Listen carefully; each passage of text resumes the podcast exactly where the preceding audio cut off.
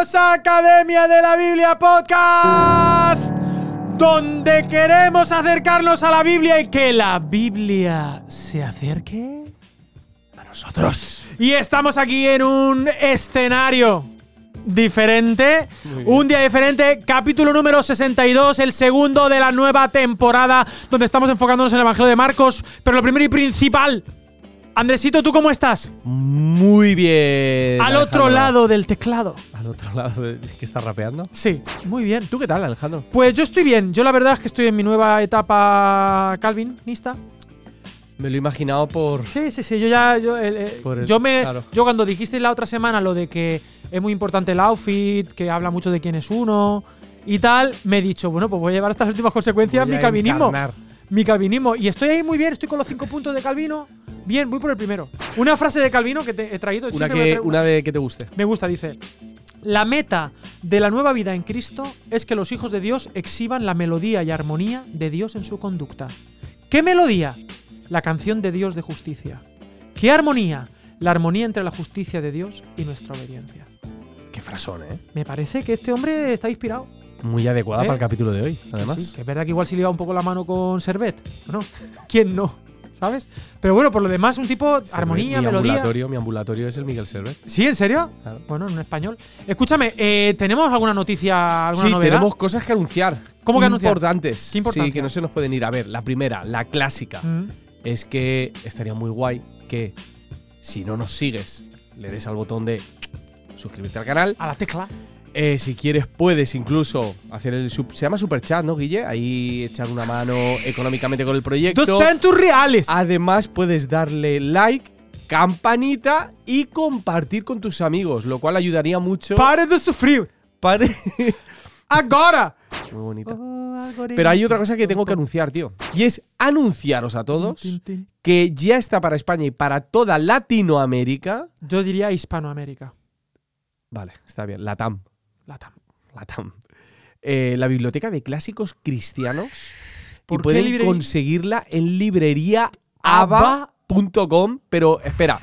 ¿Con dos es que-. Sí, claro. Yo sabía, yo tenía la información, pero es que me he metido a, a la A verlo. página web Sí, sí. a ver lo que es y es una Belleza. brutalidad. Es una belleza. Es más. Guille está poniendo ahora mismo fotos Sí. para que veáis. Es una colección de libros clásicos que incluye libros de, os digo, de Spurgeon. Libros de John Wesley, libros de Chesterton. ¿De ¿vale? ortodoxia? Sí, con, con un acabado impresionante que vale la pena, de verdad os lo digo, ya está disponible para reserva España y Que que Hispanoamérica, lo acaricia así, libreriaaba.com. A terciopelado incluso la A portada. terciopelado, que puedes dibujar con el. No, no es terciopelado. Ah.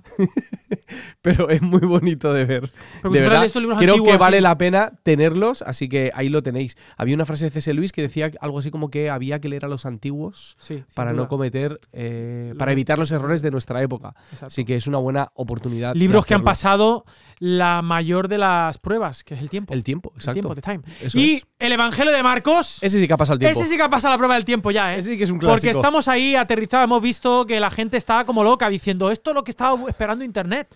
Un estudio sistemático del Evangelio de Marcos. algoritmo no sabe cómo versículo. El algoritmo está. tri- eh, eh, Estábamos como loco. Skynet está loco. Está- ¿No sabes que no sé qué hacer con las manos? Como estoy, estoy acostumbrado. Así, pues esto estoy estamos- acostumbrado a, a estar sentado. Ya, ya, como- tú, tú, tú porque estás acostumbrado a estar sentado. Estoy como en una barrera de fútbol. Pero mira, yo no, mira, yo tengo aquí mi Biblia. Esta es mi Biblia, soy todo lo que mi Biblia dice que soy, nano. Así que yo ya. Puedo hacer todo lo que mi Biblia dice que puedo puedo hacer. y hoy recibiré la- esto. Sí. Escúchame, estábamos en el. eh, habíamos hecho la introducción, Sí. Jesús había aparecido, ¿no? El Spider-Man de nuestra, de nuestra pequeña historia. Sabemos quién es. Y eh, terminamos en los versículos eh, 14 y 15. Eso es. que dice, después de que Juan fue encarcelado, pues una nueva etapa. Jesús vino a Galilea predicando el evangelio del reino de Dios, diciendo, el tiempo se ha cumplido y el reino de Dios se ha acercado, arrepentíos y creed en el evangelio. Así que se ha cumplido el tiempo y viene el reino. Arrepentíos y eso es creer en el evangelio. Es el mensaje de Jesús.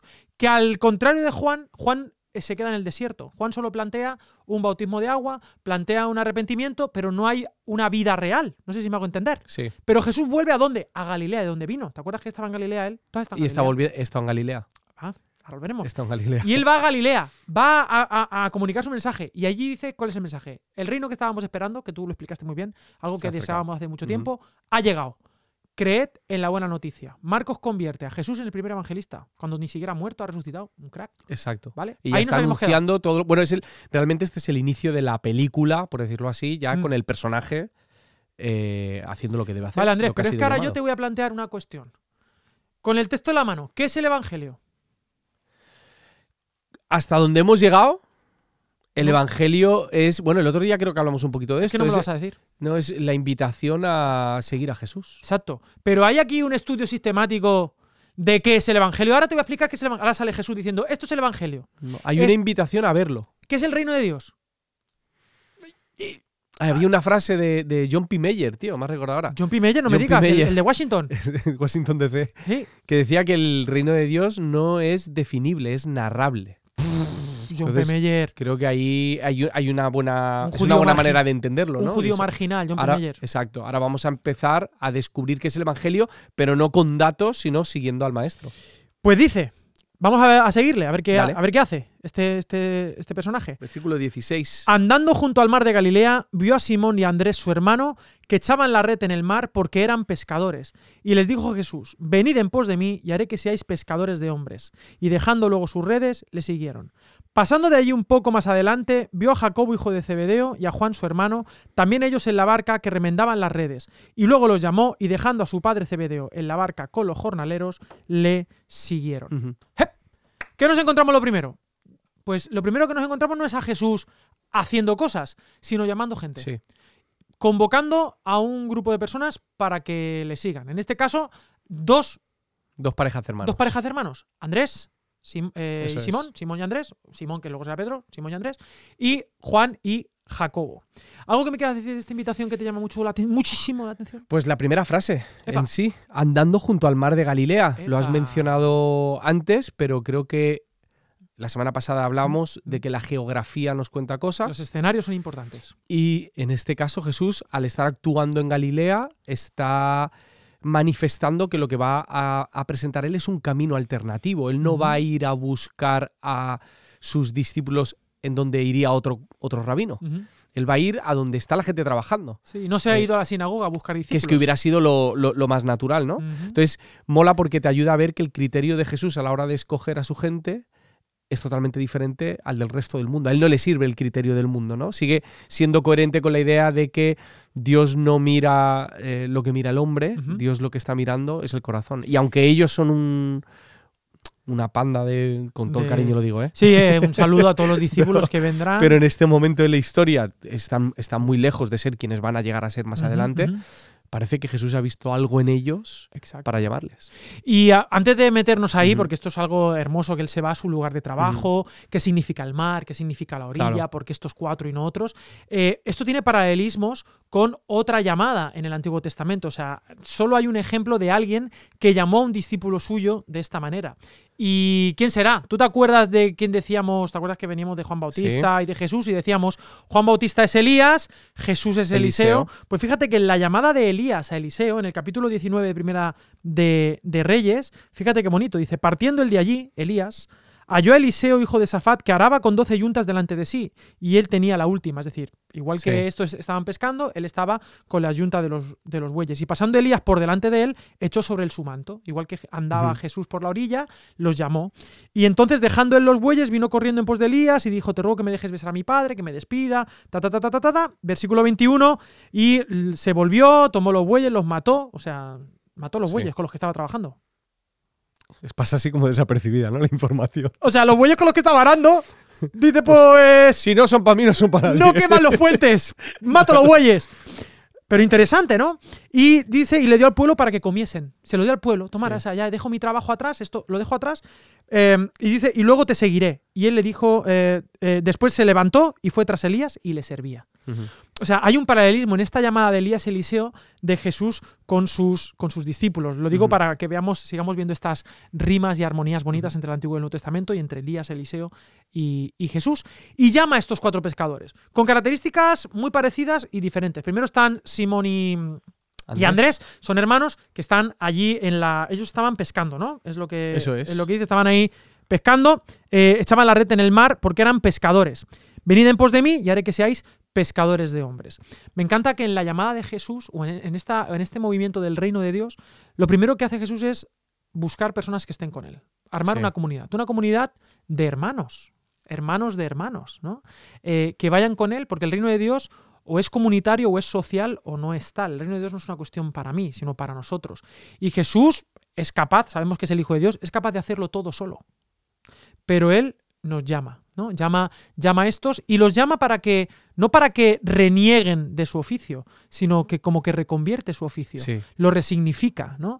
Eh, ya no seréis pescadores, sino pescadores de hombres, ¿no? Es como que lo resignifica. Hay una continuidad, pero también un dejar atrás, un dejar atrás. Y en el caso de Jacobo y Juan, eh, son también pescadores, pero estaban remendando, creo, Las y redes. ellos estaban con el padre y con los jornaleros, es decir, eran pescadores de dinero, porque tenían trabajadores y demás, y ellos tuvieron que dejar a su padre y dejar su fuente de ingresos y seguir a Jesús, ¿no? Entonces, bueno, ahí está este dejar atrás, este matar los bueyes de, de- Sí, de o- Eliseo, Como dice Eduardo de las quemar las barcas. quemar las barcas, exactamente, quemar las barcas, pero también hay una resignificación y, y, no sé, me gusta esta idea de Jesús yendo a, nuestro, a nuestra Ujú. cotidianidad y llamándonos y dándole sentido a lo que hacíamos ahí en la orilla.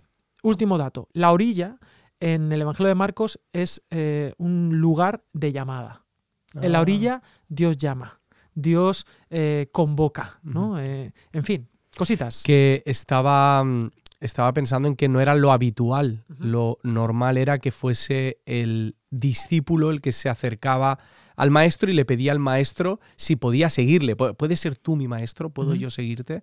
Y tanto en el caso de Elías como en el caso de Jesús, vemos que es Jesús el que se salta un poco las reglas, ¿no? Para invitar a la gente a formar parte de esto. Y algo que me mola mucho es que eh, la buena noticia de Jesús, o sea, Dios no quiere discípulos para que hagan aquello que realmente le importa, que es predicar el Evangelio, sino que su principal preocupación son sus discípulos. Exacto. O sea, no son un medio para un fin, que también, pero son un fin en sí, Sí mismo. mismos. O sea, eh, él, él está abogando por la transformación de ellos. Venid, seguidme y yo os haré. O sea, yo voy a ser el que va a estar transformando vuestra vida hasta que seáis pescadores de hombres, lo cual me recuerda a, a un texto en Jeremías, tío, lo estaba leyendo hoy en una, en una Biblia de estudio. Jeremías 16, 14-16 dice esto. Eh, bueno, os leo el 16 directamente. He aquí que yo envío muchos pescadores, dice, Je- dice Jehová, y los pescarán, y después enviaré muchos cazadores, y los cazarán por todo monte y por todo collado, y por las cavernas de los peñascos. Hay algunos eruditos que piensan que quizá este pasaje pudo resonar en la llamada de Jesús eh, a los discípulos. Y por eso a lo mejor ellos reaccionaron en parte como reaccionaron. ¿no? Este es el cumplimiento mesiánico.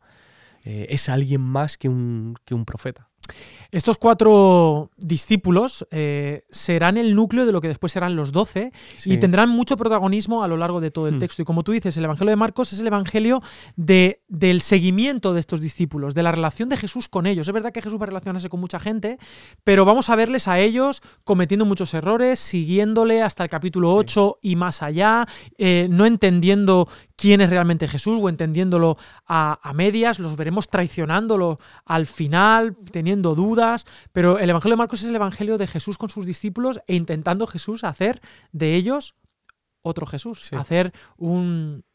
Bueno, esta, este cambio de viene el reino de Dios. Jesús se irá. Y fíjate que no hay un proyecto, ni siquiera hay un dogma. El proyecto son las propias personas. El proyecto son eh, eh, estos imperfectos, que tú les ibas a decir una, una palabra malsonante quizá de ellos, pero estas personas imperfectas, ellos serán el proyecto, ellos serán a los que Jesús Sí. delegará el, el- el reino de Dios y el mensaje de- del Evangelio. ¡Ey!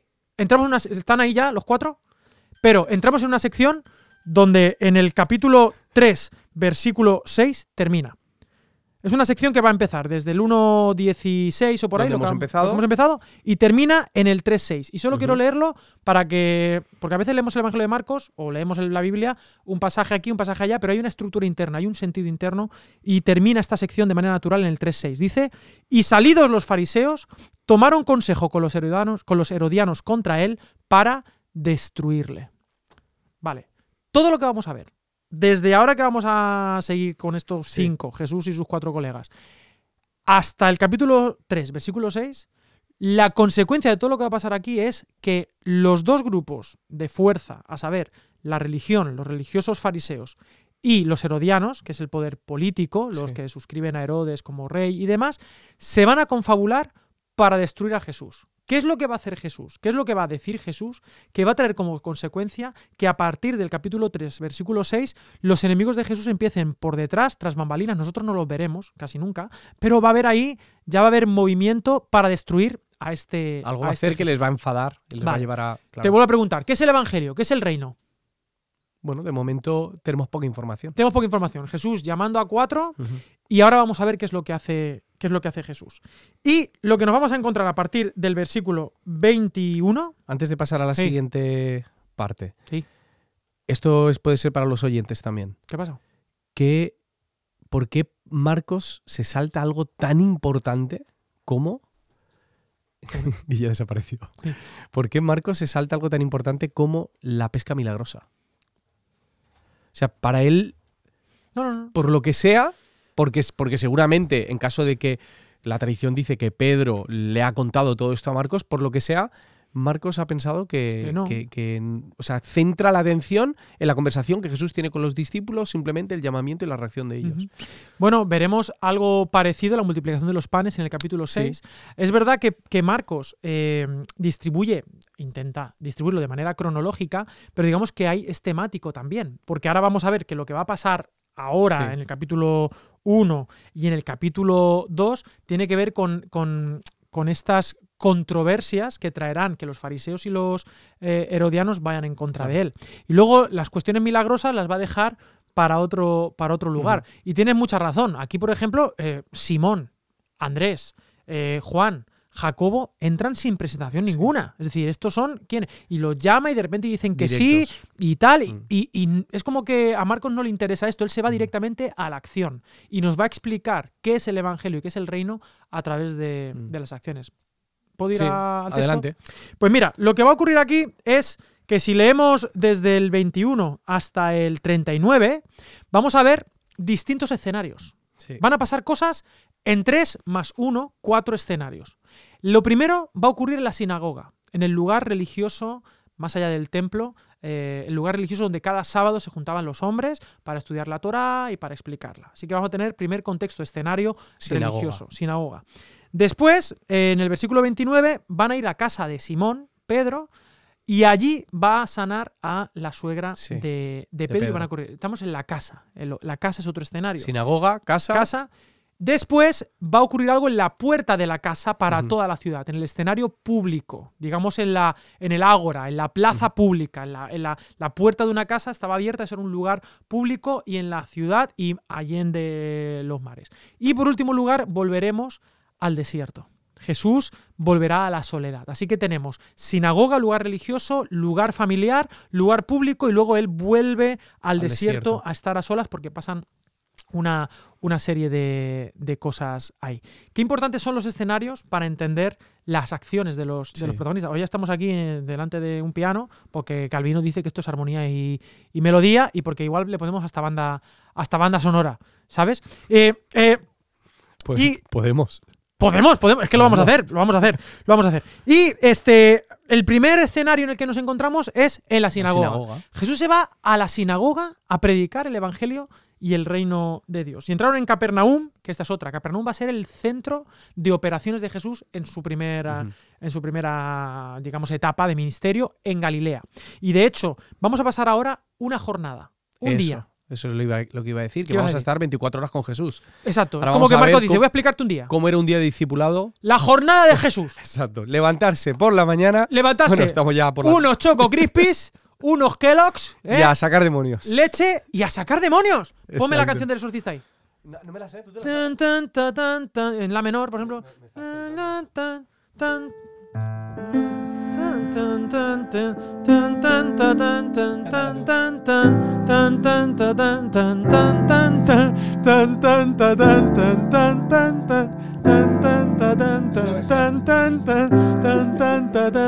Entonces, va Jesús a, a, a exorcizar ¿Qué ha después de Guille? desayunar fuerte.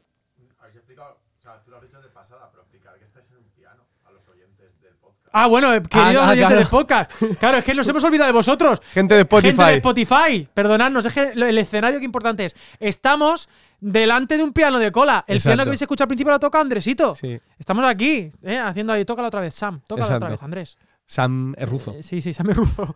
Entonces, eh, primera parte eh, de Leo. esta jornada. ¿Lo leo Léelo completo? Léelo, léelo tú, venga. Versículo 21.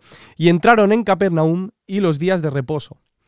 Entrando en la sinagoga enseñaba y se admiraba admiraban de su doctrina porque les enseñaba como quien tiene autoridad y no como los escribas. Pero había en la sinagoga de ellos un hombre con espíritu inmundo que dio voces diciendo, Ah, ¿qué tienes con nosotros Jesús Nazareno? ¿Has venido para destruirnos? Sé quién eres, el santo de Dios. Pero Jesús le reprendió diciendo, Cállate y sal de él. Esto me lo imagino con voz de Carlos Anaconda. y sal de él. Oíme bien. Y el espíritu inmundo, sacudiéndole con violencia y clamando a gran voz, salió de él. Y todos se asombraron de tal manera que discutían entre sí diciendo, ¿qué es esto? ¿Qué nueva doctrina es esta que con autoridad manda aún a los espíritus inmundos y le obedecen? Y muy pronto se difundió su fama por toda la provincia alrededor de Galilea. Vale. Lo primero y principal es que esta jornada, en realidad, que vamos a empezar, es una jornada donde han pasado semanas. Es decir, aquí dice que Jesús lo que hacía de momento era cada sábado ir a la sinagoga. Sí. Cada sábado. Iba a la sinagoga y estaba ahí. Pero uno de esos sábados, ahí es donde empieza la jornada, viernes por la tarde, digamos, uno de esos sábados, él está ahí predicando y dice que se admiraba de su doctrina porque les enseñaba como quien tiene autoridad y no como los escribas. A ver, ¿qué pasa? Alex, ¿Qué? que lo que están viendo ahora mismo eh, en YouTube en pantalla Sí. es la imagen de la sinagoga que está encima De la sinagoga. de la sinagoga en la que se cree que Jesús enseñaba. Exacto, ahí en, en Capernaum era, eso era una aldea, es una aldea y estaba bien identificado el lugar de la sinagoga, así que ahí es donde ocurrieron estos, estos hechos. Y ahí llega Jesús y está enseñando dice que la gente se admiraba de su doctrina. Eh, los fariseos, los escribas, la gente eh, experta de la ley, pues podía ser muy técnica, podía hacer las cosas muy bien, pero Jesús tenía algo que la gente decía, este predica, pero predica como quien tiene autoridad. Autoridad.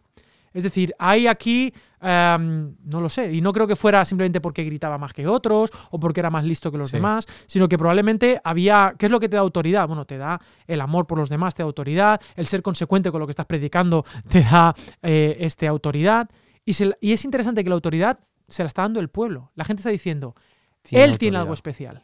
No es que él diga yo tengo autoridad, sino que el pueblo está diciendo, este tiene autoridad. Pero claro, este tiene no como estos. Claro, estos ya estarían diciendo, ¿qué está pasando? Sí. Están- ahora Jesús es la sensación de momento y ya no yo. Están haciendo más caso a lo que enseña Jesús que, que a lo que enseñamos eh, nosotros. Claro. La me llama la atención del pasaje, tío, que, bueno, o de la historia, Sí. que la lección número uno para los discípulos ¿Mm? sea sacar demonios. O sea, para, vamos, para nosotros normalmente la lección... Es la 104. Es, es- la última, es, esa escena en la que, jolín, qué incómodo sería verme en, esa- en ese momento y no saber cómo salir de la situación. Y Jesús, de una terapia de choque, los lleva a un momento en el que se van a encontrar con un demonio. Bueno, la cuestión es que es más grave de lo que piensas, Andresito. Porque, claro, la sinagoga, estamos en un escenario religioso, ¿no? Eh, y esto es importante decir, Jesús, ah, bueno, Jesús, ¿dónde se va a presentar? Bueno, en un contexto religioso y espiritual, en un contexto donde hay pues toda la buena gente. Bueno, pues resulta que la sinagoga es el lugar donde habita lo demoníaco. Es donde aparece el primer demonio. No va a aparecer el primer demonio en un sitio de pecado. Aparece en una, en, en una sinagoga. Se- el mal se esconde en la religión Donde no debería estar. donde no debería estar. Y ahí aparece un espíritu inmundo. Y ahí están los escribas, están los doctores de la ley, está la gente, pero ¿todo eso sirve para expulsar el mal? No, se, se- saben Para nada. incapaces de eso. Y Jesús está mostrando las costuras del sistema religioso. exacto, Como su vosotros no podéis hacer su esto. insuficiencia, Sí. ¿no? Y entonces llega Jesús y, y ahí donde habita lo demoníaco, me gusta esa frase, donde habita lo demoníaco, y el que habla no es Jesús, habla el demonio. El demonio le dice una cosa muy bonita. ¿Qué tienes con nosotros, Jesús Nazareno? Es decir, has venido. Claro, claro, ¿qué tienes con nosotros? Es como que este tipo eh, dice, había en la sinagoga, no es que llega. No, sea, estaba no es-. Está en su casa. No sé si me hago entender. Has No- venido a nuestro Y territorio. no habían sido capaces ni de identificarlo que estaba ahí. Has venido al territorio de la religión donde mandamos nosotros. Y dice, ¿qué tienes con nosotros, Jesús Nazareno? Y bueno, Jesús Nazareno era, era el nombre que él tenía en Capernaum. Jesús, el de Nazaret. Que Mm. a veces ponemos estas cosas como muy. Jesús Nazareno, ¿no? Nazareno, Nazareno. El espíritu del Nazareno. Bueno, no, es que estamos con el piano y enseguida nos venimos arriba. Pero mira, Sí, sí, con los sí, nudillos. trocotro, trocotro.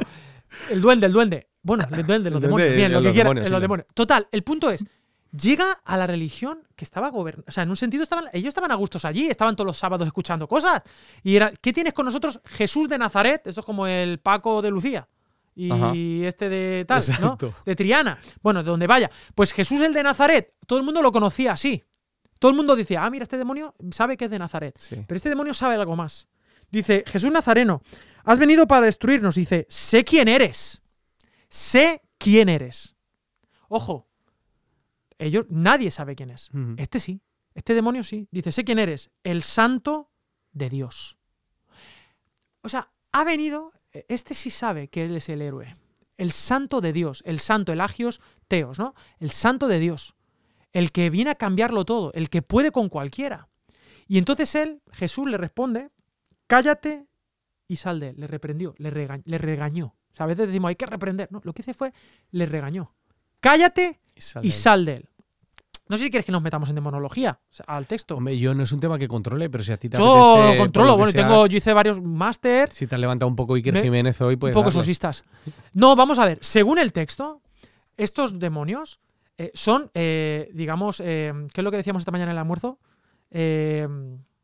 Sí, bichitos, bichitos. Sí, Parásitos, al parásitos. Hue- parásitos, parásitos que habitan. El ser humano es un huésped. eh, O sea, los demonios no son en sí mismos, tienen que estar en, Sí. en un ser humano. Y ahí aparecen, ¿no? Y hasta lo que yo sé, en demonología, un demonio mm, siempre ganaba a un ser humano. O sea, un ser humano, primero no los dejabas identificar. Y cuando un ser humano intentaba pelear contra un demonio, ganaba siempre el demonio. Es imposible ganarle a, a lo demoníaco, ¿no? La película del exorcista, ya que estamos con pelis, yo la he mencionado muchas veces, pero permíteme, es una peli que dura dos horas donde hay un, un sacerdote que es boxeador que intenta mm, con el demonio a la Exorcizar, niña y no puede, y entonces el agua bendita, el crucifijo, el aceite, el este, toda Todos la- los, todos los Todas las herramientas de Blade, eh, las balas de plata, El eh, los ayuken. ajos, el ayuken, la luz solar, la luz ultravioleta, la cañón este, y no había manera. En cambio, llega Jesús, que es el Hijo de Dios, y los demonios, este tiembla. Dice, has venido a, nuestra, a nuestro contexto, a la sinagoga, que es el sitio donde estamos más a gusto, eh, aquí, y, y has venido, y tú eres el santo de Dios, y te, te callas, y sales de él. eh, tú te callas. Y Sí, que en la película del exorcista, si hubiese sido Jesús. tres segundos. exacto. Pero es que, esto, que le hace caso. Que le hace caso. Sí. Dice el espíritu inmundo sacudiéndose con violencia, o sea, sacudiéndose el mismo así, pa, pa, pa, pa. Y clamando a gran voz, salió de él. Y todos se asombraron de tal manera que discutían entre sí diciendo, ¿qué es esto? Hmm. Y dice, ¿qué nueva doctrina es esta? Que con autoridad manda una a los espíritus inmundos y le obedecen. Y muy pronto se difundió su fama por toda la provincia alrededor de Galilea. Doctrina. Esto es justo lo que ha dicho antes. Versículo 22. Se admiraban de su doctrina porque les enseñaba como quien tiene autoridad y no como los escribas. Yo no sé lo que estaba enseñando Jesús ahí, no lo dice, pero lo único que nos dice era el reino y el evangelio. Pero cuando se da una situación del mal, que está ahí, en este contexto, en este primer escenario que es lo religioso, la sinagoga, Sí, cuando ven la acción de Jesús. ven la acción, dice, dice, ¿qué doctrina, qué nueva doctrina es esta? Pero la doctrina que han visto es un exorcismo. Han visto a una persona que sin despeinarse, como James Bond, expulsa a un demonio. Y el que se despeina es el demonio. el, que se asusta es él. el- ¿Cómo se llama? ¿El trama de la doctrina? Sí, el ¿Se drama de la de doctrina. Sí, sí, sí. Eh, una de las cosas que, que dice al principio del libro es que nosotros hemos interpretado, la interpretación moderna de la palabra doctrina es un conjunto de ideas, pero que en el Evangelio lo que vemos es un conjunto de ideas que van acompañadas y van de la mano de, de la vida. Mi padre dice, tío, algo que me hace, o sea, me gusta mucho de este pasaje, y es que se asombraban de la autoridad eh, porque Jesús utilizaba la- la autoridad para liberar y no para esclavizar. Porque normalmente en nuestro mundo la autoridad se utiliza Para mandar. para mandar, exacto, No para mm, eh, oprimir a los demás. Pero en este caso vemos que Jesús usa su autoridad para servir y liberar al prójimo. Exacto. Y eso es un cambio de paradigma brutal. Total. Bueno, ¿qué es el evangelio? ¿Qué es el reino? Bueno, estamos viendo cosas. Liberar. Eh, es que ha llegado alguien que puede con los demonios. Que los manda a callar, ¿eh? Porque no, Sí, Jesús no sí, sí. quiere eh, ser descubierto todavía como, como Mesías. No quiere, y esto No, obviamente cuen- lo no cuentes demasiado de mí. No cuentes demasiado de mí, todavía no, ¿eh? porque no quiero que me confundan, porque yo no Claro. quiero usar el mismo poder que tú utilizas. Es- Este tema de la autoridad, la autoridad de Jesús va a ser diferente. El mesianismo de Jesús no va a ser el de un liberador con espadas Sí. y con hachas, ¿no? Va a ser otra cosa. Pero seguimos. ¿Seguimos al, siguiente escenario? ¿O tú Una cosita, Ah, creo que ¿qué cosita además esta escena es una clase de lo que es el discipulado. Es decir, el discipulador dice cosas, ujú, y hace. pero hace cosas sobre todo. Y el que es discipulado no solamente dice cosas, como el demonio, porque el espíritu inmundo dice cosas, sino que ahí vemos cuál, cuál es el pie del que cogea nuestro discipulado muchas veces, ¿no? Que pensamos que es recibir información, pero no hay una transformación detrás. Entonces creo que hay hay una muestra de quiero que sepáis lo que es un maestro y lo que tiene que ser un discípulo. Sí. Bueno, y luego cuando lleguemos al capítulo 5, no me quiero adelantar, pero obviamente no sabemos quién es este hombre que estaba poseído, pero yo imagino que estaría súper agradecido ¿no? con el Por Señor. supuesto. Pero luego más adelante, en el capítulo 5, encontraremos, por ejemplo, el, el super mega endemoniado de Sí. Gadara, este que te va a saco, y, y él eh, se convertirá en un misionero, es decir, es alguien que, que entrará en un proceso de discipulado. Claro, Que, ¿dónde, ¿Cómo comienza el discipulado? Con un exorcismo del demonio. Ahí empieza. Empezamos eh, tal. Empieza fuerte. Empezamos bien, fuerte. Fuerte. Pero es que entonces nos encontramos que Jesús, eh, de repente, en de repente, aquí, se convierte ya en sensación de, de toda Galilea. Su fama, pero su fama como qué? Como exorcista, porque la gente no diría eh, mucho lo de, de la enseñanza, sino hay un tipo que puede, sin despeinarse, con los demonios. ¿Qué información tenemos de este pasaje en otros evangelios? No lo sé. Sea- No, no hay demasiada. Bueno, tenemos en Lucas 4. La 31. predicación, la predicación de. Cuando Jesús abre el rollo es Lucas 4. Sí, en Lucas 4, 31, por ahí, te lo digo. Te lo digo, te lo digo enseguida. Eh, después, Jesús está en, en- en Nazaret. eh, es lo del rollo de Isaías, todo eso. Y luego, al final, en el versículo 31, descendió Jesús a Capernaum, ciudad de Galilea, y les enseñaba en los días de reposo. Se miraban de su doctrina, porque su palabra era con autoridad. Estaba en la sinagoga, el tipo este del demonio, inmundo. Aquí sí que Sí, dice, y no dice espíritu, dice demonio Sí. inmundo y exclamó a gran voz, déjanos, ¿qué tienes con nosotros Jesús Nazareno? Has venido a destruirnos, yo te conozco, ¿quién eres? El santo de Dios, Jesús le dice, cállate y sal de él, y el demonio derribándole en medio de ellos salió de él y no le hizo daño alguno. Derribándole, o sea, el tipo se cae y el demonio pues eh, se va. Y estaban todos maravillados y hablaban unos con otros diciendo, ¿qué palabra es esta que, que con autoridad y poder manda a los espíritus inmundos y salen? Y su fama se difundía por todos los lugares de los contornos, Sí. por los alrededores. O sea, un- da un detalle aquí, espíritu inmundo es un demonio, Sí. ¿vale? Que al final, demonología 2.0 tampoco me importa mucho. Los El tema- términos. Los términos. Pero es interesante que Jesús es conocido como exorcista, número Mm. uno. Esto es importante. Hay alguien que puede con los demonios. Sí. Y no es el sistema religioso y el sistema religioso establecido. no ha podido con él. Exacto. De hecho, ni sabían que estaba. El sistema religioso no era capaz ni siquiera de desvelar los mecanismos diabólicos que estaban allí, que participaban en la sinagoga, que daban su opinión. Esto me hace pensar Ojo, algunas cuidado, cosas. sí. Pero no vamos no- a decirla. No y no lo vamos a decir. El que calla otorga. El, eh, lo, lo bueno si breve, dos veces bueno. Pero luego vamos a ver a Jesús desde otro aspecto, desde otro lado. ¿Qué es el Evangelio? ¿Qué es el reino de Dios? ¿Me lees tú Sí, el versículo 29 al 29. 31? Al salir de la sinagoga, Se vamos rapidito otra vez, cambiamos Chiqui, de chiqui, escenario, chiqui, vinieron a casa de Simón y Andrés con Jacobo y Juan. Los cuatro. Eso es. Y algo que mola, que es que eh, cuando se encuentran los discípulos, dice andando por. Galilea, pero a partir de la sinagoga ya es en plural. Eso está Se muy van guay. todos, van todos juntos. Eh, Jesús ahora, va en grupo. eh, la colla. La colleta. Y la suegra de Simón estaba acostada con fiebre y enseguida le hablaron de ella. Entonces él se acercó y la tomó de la mano y la levantó e inmediatamente le dejó la fiebre y ella les servía. ¿Puedes seguir leyendo y leemos el Sí. 32 y 34? Cuando llegó la noche, luego que el sol se puso, le trajeron todos los que tenían enfermedades y a los endemoniados, y toda la ciudad se agolpó a la puerta, y sanó a muchos que estaban enfermos eh, de diversas enfermedades, y echó fuera muchos demonios, y no dejaba hablar a los demonios porque le conocían. Muy bien. Entonces, aquí nos encontramos con un escenario dentro de la casa de Pedro y de Andrés y de la mujer de Pedro y de la madre de la mujer de Pedro, que es la suegra, y va a ocurrir algo, ¿vale? Es que es una sanidad.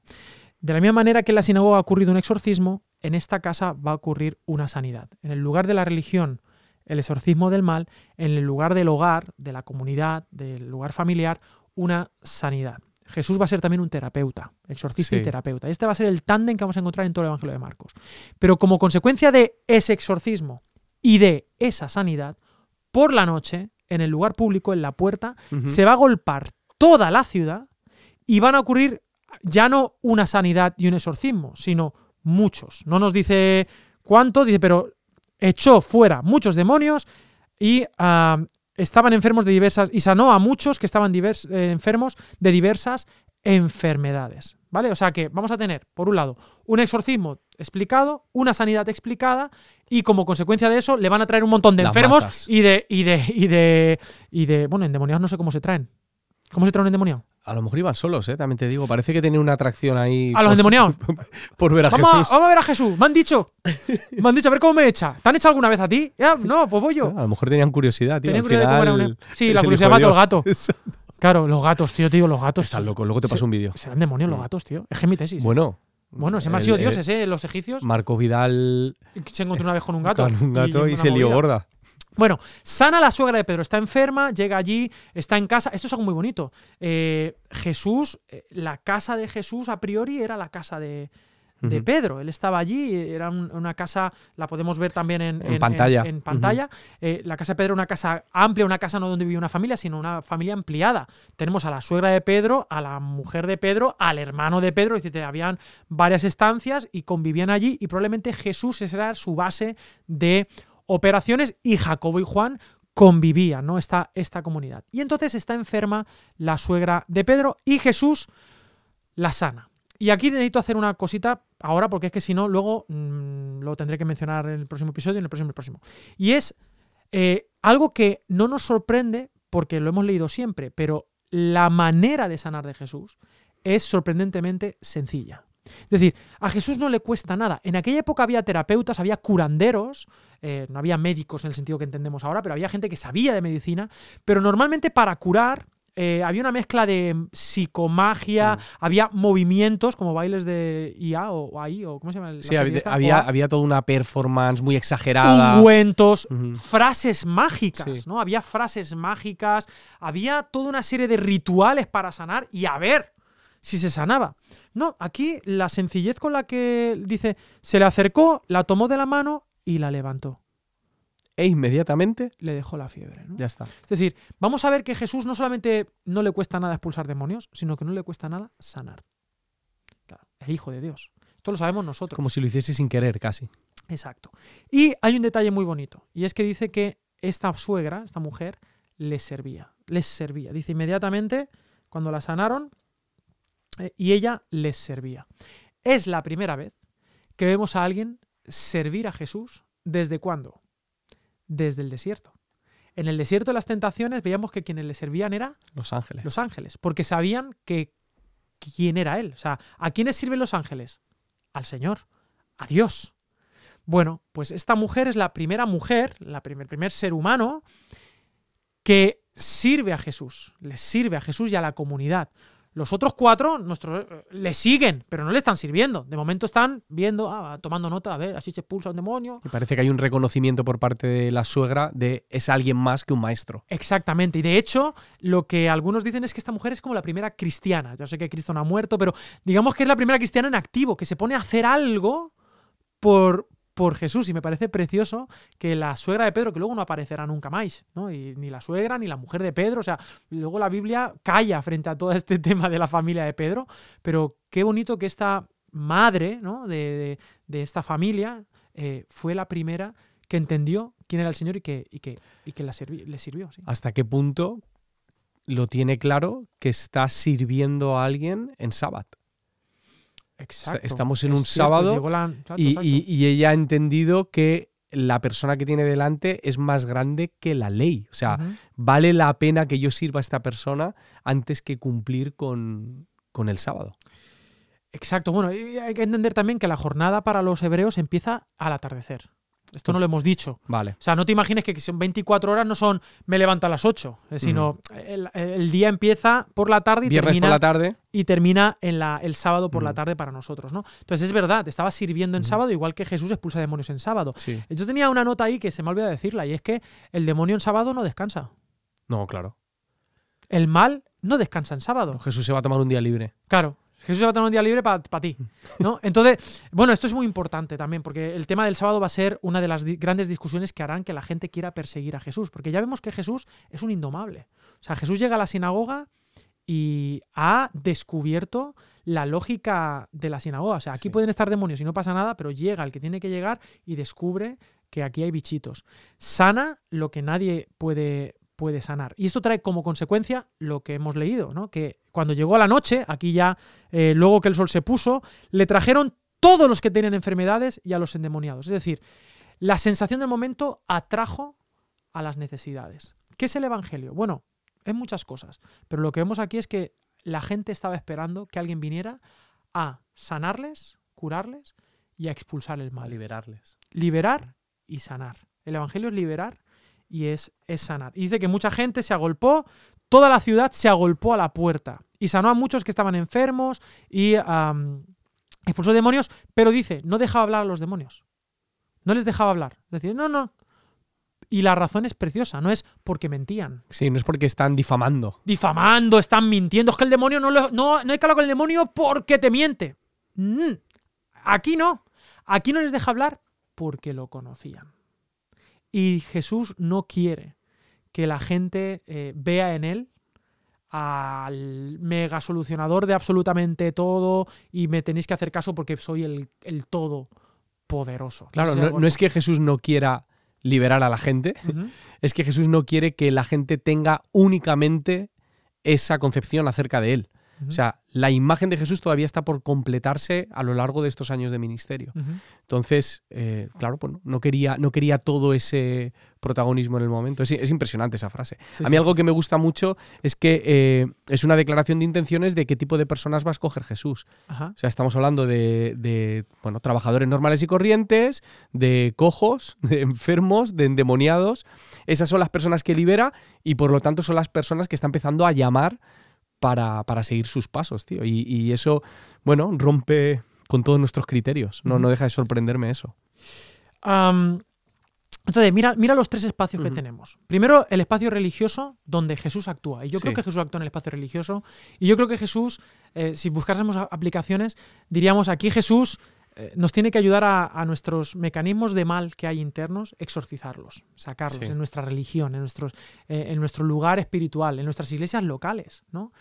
Pero Dios actúa también en el contexto donde se dan los discipulados más personales, en la casa, en el hogar, en las familias extendidas, en el lugar privado. Pero ojo, Dios no solamente es el Dios de lo religioso y el Dios de lo privado. ¿eh? Eh, Dios no es privado, eh, Dios es personal, Dios es íntimo. Pero también hay un espacio público donde se manifiesta, o sea, hay toda una ciudad que es transformada. El Evangelio no solamente es para mí, para mi mal o para mi sanidad, eh, para mi hogar, para que yo me vaya bien y que me vaya bien en la iglesia, no, sino que también hay, hay, una, hay una repercusión social, hay una repercusión pública Es una buena noticia para todos. Es para todos y es otro escenario. Esto es como en las películas, tío. Yo no sé si has visto, eh, bueno, si has visto, has visto muchas películas de acción, pero ah, hay una cuestión y es ver el presupuesto. Y es, eh, hay muchas escenas que se hacen, se hacen al aire libre y esas valen mucho dinero. Helicópteros, cámaras, una persecución, un tal. Pero cuando ya ves que ya les falta poco presupuesto, hacen escenas de interior. De repente es una persecución en un pasillo.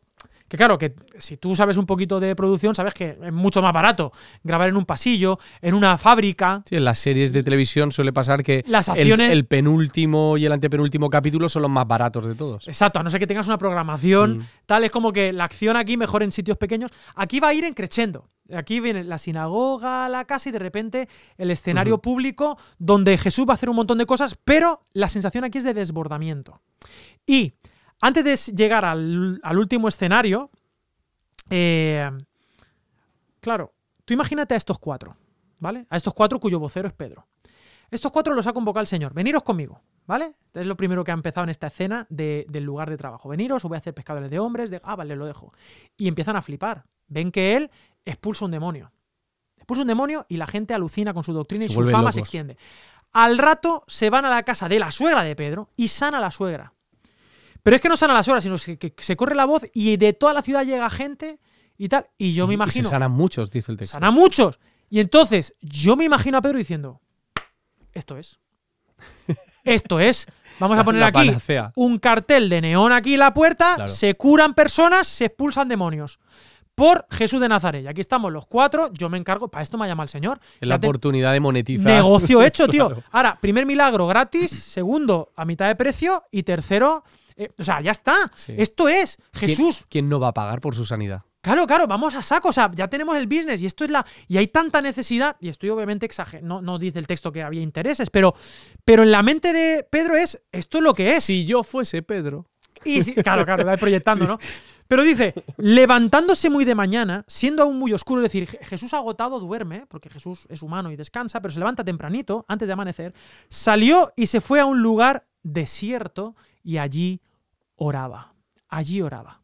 Me encanta la idea de Jesús después de esta jornada agotadora, porque yo imagino que sacar demonios, por muy fácil que sea, pues algo te cansa, Mm. y sanar enfermos, duerme y se levanta temprano a descansar. Se va, no es que descansa, ostras, estoy muy cansado, voy a dormir 10 Dos horas. horitas más. No, sino que se levanta antes del amanecer para ir a buscar la fuente de su poder, que es la intimidad con el Señor, es ese desierto, porque el lugar del desierto, eh, decíamos, eh, la orilla es el lugar de llamada.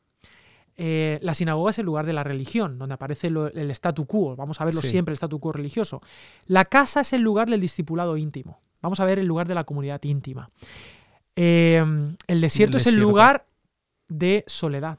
De soledad, de prueba, pero también de intimidad, de silencio, de, Dependencia. de dependencia de Dios. No lo hemos dicho, pero el mar, el mar será el lugar del caos. El mar en el caos, la barca en medio Va de la tormenta. Eh, en fin, va- es la llamada a la aventura. Eh, es muy interesante. La barca. La barca va a representar la iglesia. La barca, que era tu lugar de negocio, de, de- de- de tu trabajo, va a representar a la comunidad en activo. La barca dejarán de pescar, pero se convertirá en, en el vehículo misionero. Sí. Con el barco se irán al otro lado de Galilea. Para Con el barco hombres. predicará Jesús desde el barco. Es decir, eh, en fin, hay todo un simbolismo este, precioso. Y entonces se va ahí al, al desierto y allí oraba. Se conectaba con el Señor, eh, con, con el Padre. Y dice, y le buscó Simón. O sea, Claro. Pedro, Hay cosas que hacer. Pedro se va por Jesús. ¿Dónde está Jesús? Y ha tenido que irse a las afueras, al desierto, a buscarle. Jesús no dijo, me voy aquí. Pedro buscándole y, y, y los que con él estaban. O sea, buscó Simón y unos colegas, y probablemente los otros discípulos, ¿no? Y hallándole, le dijeron, todos te buscan. Ahora, ¿por qué le buscan? Le buscan porque la sensación. Le buscan no porque quieren. No, quieren, Sí, quieren sí, más sí, de su poder. Exacto. No es que quieran conocer a Jesús, sino entonces- que quieren lo que les puede dar. Exacto. Y entonces él, en lugar de volver a Capernaum, dice, él les dijo, vamos a los lugares vecinos para que predique también allí, porque para esto he venido. Fíjate que no dice para que sane y para que expulse allí demonios. Lo va a hacer, pero no. Mi prioridad es para que predique. Yo tengo un mensaje que comunicar que es revolucionario, un mensaje que es el reino de Dios y el evangelio, el arrepentimiento. Eh, el tiempo se ha cumplido, ¿no? Yo tengo un mensaje que comunicar en otros lugares. Esto ya lo he comunicado aquí. Aquí ya hay reino, ya está ocurriendo. Je- Jesús no quiere establecer, como poner una sede fija en Ay, un ay, ay. sitio, sino que quiere abrirlo. Probablemente por eso también está en un el mar de campus, un Galilea. campus, un Exacto. campus central. Por eso está en Galilea, que es un sitio en el que se va a conectar con, con muchos otros lugares. Y dice el versículo 39, que es el final de esta mini sección, y predicaba en las sinagogas de ellos en toda Galilea. O sea, lo mismo que hemos visto en, la, en la- en la sinagoga de Capernaum, en toda Galilea, y dice, y echaba fuera los demonios. Es decir, continuaba haciendo. Él predicaba, pero los demonios, la lógica interna de la sinagoga se manifestaba y expulsaba a los demonios. Y luego, mm, bueno, va a volver a sanar. Vamos a encontrarnos con sanidades de, de todo tipo. Va a sanar a un, a un leproso, va a sanar a un paralítico, eh, va, a hacer alguna, va a sanar a un hombre de la mano, de la mano seca, y después de todo eso ocurrirá el 3.6. Y salidos los fariseos, tomaron consejo con los herodianos contra él para destruirle. Entonces, vamos a ver que a partir de ahora, eh, claro, la fama de Jesús ya no solo está en Capernaum, sino que va a estar por toda Galilea, que es esta provincia del norte, donde él va a ser la sensación de todas las sinagogas. La gente le esperaba. Viene alguien que predica algo diferente, pero es que además tiene poder y tiene autoridad y expulsa demonios. Y vamos a ver en el próximo episodio y en próximos episodios que no solamente expulsa demonios, sino que va a sanar gente. Y va a sanar gente que no toca sanar. Y cuando no toca sanar, porque la va a sanar en sábado, el statu quo va a perder el poder. Y el Hijo de Dios va a manifestarse así, predicando, expulsando demonios y haciendo el bien. La gran pregunta que tenemos que hacernos es, ¿por qué alguien querría destruir a alguien tan bueno como eso? Jesús? Me gusta que el recorrido que estamos haciendo por todos los, los hábitats, los ecosistemas diferentes, nos cuenta algo. O sea, el hecho de que Jesús se haya presentado a sus discípulos en el trabajo, a otros en el espacio religioso, a otros en su casa, que es donde viven, a otros en la ciudad, ¿no? Con todo el tejido social o incluso en la soledad de Dios, ya de por sí nos está contando que el, el reino de Dios viene a invadir cada espacio de nuestra vida. O sea, no es solamente el espacio religioso, sino que esto va a afectar nuestra manera de trabajar, nuestra manera de ser familia, nuestra manera de comportarnos en la sociedad y nuestra manera de estar a solas con nuestro Padre y con nosotros mismos. Exacto. Digamos que son los contextos en los que vivimos nosotros. Por eso, ¿no? sí, el, sí. el entorno laboral. es, es una conquista, es el reino de Dios nos conquista completamente. En el entorno laboral, en el entorno religioso o espiritual de creencias, en el entorno familiar y en el entorno social y, en, El no, personal. y en el personal, ¿no? Así es. Y eh, un dato también geográfico muy importante. Estamos en esta sección desde que hemos comenzado al llamamiento y tal hasta el 3.6 Sí. y todo lo que ha pasado ahora es un día, son 24 horas. Ahora vendrá una sección que ocurrirá en todo Galilea. Como se ha ido a predicar a Galilea, ocurrirán cosas en Galilea, sanará un leproso, pero luego el capítulo 2 volverá a decir, entró Jesús otra vez en Capernaum. Y todo volverá a pasar en esa base de operaciones en el capítulo 2 Sí. de Caper- Capernaum eh, hasta que lleguemos al 3 al 3.6. Me encanta que el ministerio de Jesús, eh, una vez escuché, no recuerdo a quién, ¿no? Eh, sí, creo que fue a Pagola. Él decía, Jesús no sacó un mapa. Jesús no sacó un mapa como Pablo sí. Es decir, Pablo de Tarso Sí. dijo, a ver, el mapa de Europa. Vosotros Jerusalén y Yo yo, todo aquí. y yo todo lo demás. Y, y él el Risk, era un poco el Risk. Estaban jugando un poco al Risk, eh, eh, Pablo. Y tengo que ir aquí, tengo que ir a donde tal, aquí, aquí. Jesús está en Nazaret, de Nazaret se va a Capernaum a estar allí con cuatro pescadores, es su casa, se iba a orar, tal. Ve que hay mucha gente que lo quieren hacer la sensación de momento y él se escapa, él, él huye de esa, de esa fama tóxica. Pa- parece improvisado, ¿no? Sí, Parece que dice- se está dejando llevar por el Dice, momento. y voy por mi tierra, que es Galilea, Sí. una tierra dejada de la mano de Dios, alejada de Jerusalén, que era el centro espiritual, y voy a predicar por las aldeas de, de- de Galilea, y luego vuelvo a Capernaum, y a ver qué pasa, y se volverá a agobiar y se tendrá que ir, etcétera. No sé si me hago entender. Sí, es como que él iba en sandalias a todas partes. Me gusta esta idea de, de la- lo enamorado que Jesús estaba de su tierra también. Mm. Era su tierra. Era de Galilea, de hecho lo acusarán los fariseos. De Galilea saldrá algo Mm. bueno y irá a Jerusalén casi que por necesidad. Pero Jesús no nació en Roma, ni siquiera en Jerusalén. Jesús está en su contexto, en su contexto geográfico y es ahí donde desarrolla su ministerio. Y a mí esto me habla a mí también. De sí, decir, sí, sí, por de supuesto. decir, oye, en nuestro, en nuestro contexto, ¿no? En nuestra Galilea, eh, en, nuestro, en nuestro Nazaret, en nuestro Capernaum, debemos trabajar y, y hacer estas cosas. Y creo que es más importante de lo que pensamos hoy en día, Ujú. porque la tentación ahora es la de eh, globalizar nuestro mensaje. Ahora Ujú. tenemos redes sociales, Sí, exacto. ahora tenemos YouTube, ahora puedo ir a otro lugar, puedo contar estas cosas en un sitio más lejano. Pero aquí Jesús está ocupándose de su zona, o sea, dónde, dónde nos ha puesto de Dios, Dios y cómo podemos conectar con la gente. Bueno, pues ¿qué aprendemos de estos cuatro escenarios? ¿Qué aprendemos de esta llamada, de esta primera jornada de, de Jesús? Andrés, dime qué te llevas tú. Pues me voy a quedar con una cosa. Y, y es que cuando Jesús llama a los discípulos en el trabajo, está mostrando que nuestro mayor llamado no es el profesional, es el de ser seguidores de Jesús y hacer discípulos. Y como luego has dicho tú, has mencionado que la barca se va a convertir en ese medio de transporte para la misión, ¿no? Es la dignificación de nuestra Nuestro profesión trabajo, nuestra vocación. cuando somos conscientes de la misión que Jesús nos ha puesto.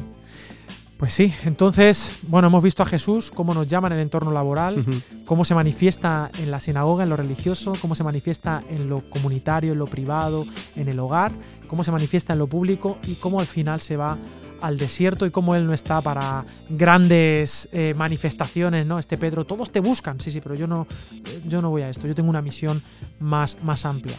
¿Por qué querrán eh, matar el poder político y el poder religioso a Jesús? Bueno, tendremos que verlo en próximos episodios, en otros escenarios.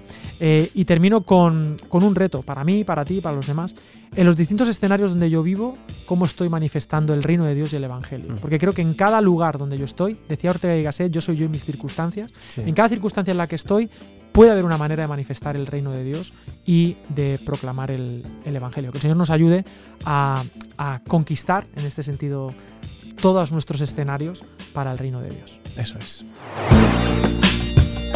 Thank you.